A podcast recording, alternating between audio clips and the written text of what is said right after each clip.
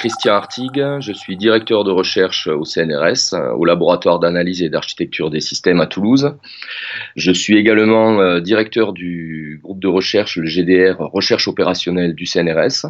La recherche opérationnelle, euh, on peut la définir comme, euh, également comme la science des approches rationnelles et scientifiques pour l'aide à la décision. Et la recherche opérationnelle, en général, vise à répondre à la question euh, comment choisir des décisions parmi un très grand nombre de choix possibles pour satisfaire euh, différentes contraintes techniques, réglementaires, en optimisant euh, un ou plusieurs objectifs.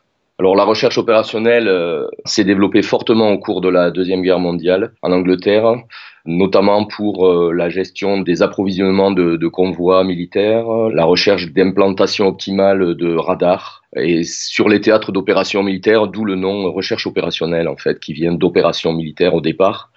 Mais ensuite, euh, la recherche opérationnelle, après la guerre, euh, a continué à se développer euh, essentiellement dans l'industrie et les services pour planifier les approvisionnements d'une entreprise, faire des tournées de livraison, gérer les horaires de, de personnel, planifier et ordonnancer les chaînes de fabrication.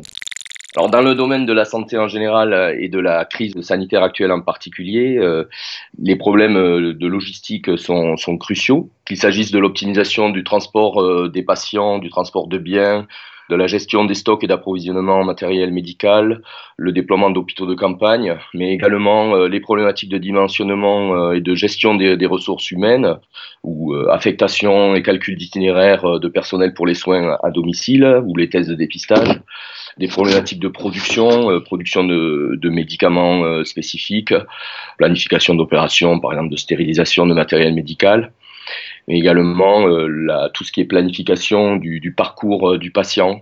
Tous ces problèmes peuvent être définis comme des problèmes de logistique. on utilise pour aider à la résolution de ces problèmes des modèles un peu génériques qui sont basés sur des formalismes mathématiques euh, assez particuliers et précis, comme par exemple les graphes.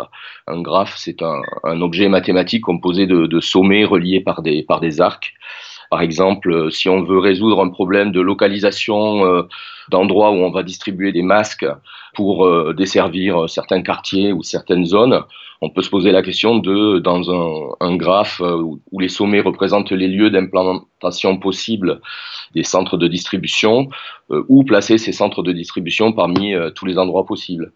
Et donc, on est confronté pour la prise de ce genre de décision à des problèmes d'explosion combinatoire. Donc, par exemple, si je veux placer 10 centres de distribution parmi 12 euh, centres possibles, j'ai 66 possibilités. Si je veux en placer 10 parmi 30 possibles, j'ai 30 millions de possibilités. Et lorsque j'arrive à placer 10 localisations possibles sur 100 possibilités, là, j'atteins plusieurs milliards de milliards de possibilités et il n'est plus possible évidemment de, de, les énumérer toutes. Donc on a recours à des algorithmes un peu intelligents, on appelle de la recherche arborescente ou de la recherche locale pour parler de termes techniques, qui visent à, rechercher les meilleures localisations parmi euh, donc ce grand nombre de, possibilités. Et on a aussi d'autres formalismes qui mettent le problème sous forme d'inéquations. Des variables représentent des décisions et euh, des inéquations vont représenter les contraintes. Et selon le type d'inéquation qu'on va réussir à, utiliser pour modéliser le problème, on a des techniques spécifiques qui peuvent être très efficaces. Donc tout est la, la question d'arriver à euh, exprimer le problème de décision sous la forme d'un langage euh, reconnu par des algorithmes spécifiques de, de résolution. À titre d'exemple de, de, projets qui sont en cours, euh, je souhaitais mentionner euh, un projet du, du laboratoire d'informatique, de modélisation et d'optimisation des systèmes de Clermont-Ferrand, donc une UMR-CNRS, en collaboration avec le Centre d'ingénierie et santé de l'École des mines de Saint-Étienne, en collaboration avec différents établissements et organisations euh, de santé en Auvergne-Rhône-Alpes. Donc ce projet a été effectivement réalisé euh, en partie. Donc il s'agissait de prévoir le flux des patients dans des établissements de santé, d'une part, de patients Covid, et euh, dans un second temps, à partir de, donc, de ces simulations, de ces prévisions d'arrivée de, patients, d'anticiper les besoins en ressources et de planifier l'affectation de ces ressources pour le parcours du patient. Des problèmes qui arrivent euh, en dehors de la gestion de la crise sanitaire, bien sûr, mais la difficulté avec le Covid, c'était d'une part l'ampleur de l'épidémie qui fait que les patients sont sur le territoire national, donc il est difficile de récupérer en gros les ressources des, des régions voisines puisqu'elles sont elles-mêmes mobilisées pour, pour traiter leurs propres patients. Et par ailleurs, la durée de mobilisation des ressources, donc par exemple un respirateur euh, en cas de réanimation, euh, dans le cadre du Covid est très longue. Et malheureusement, la virulence euh, de l'épidémie fait que la montée en charge d'utilisation de ces ressources était très rapide.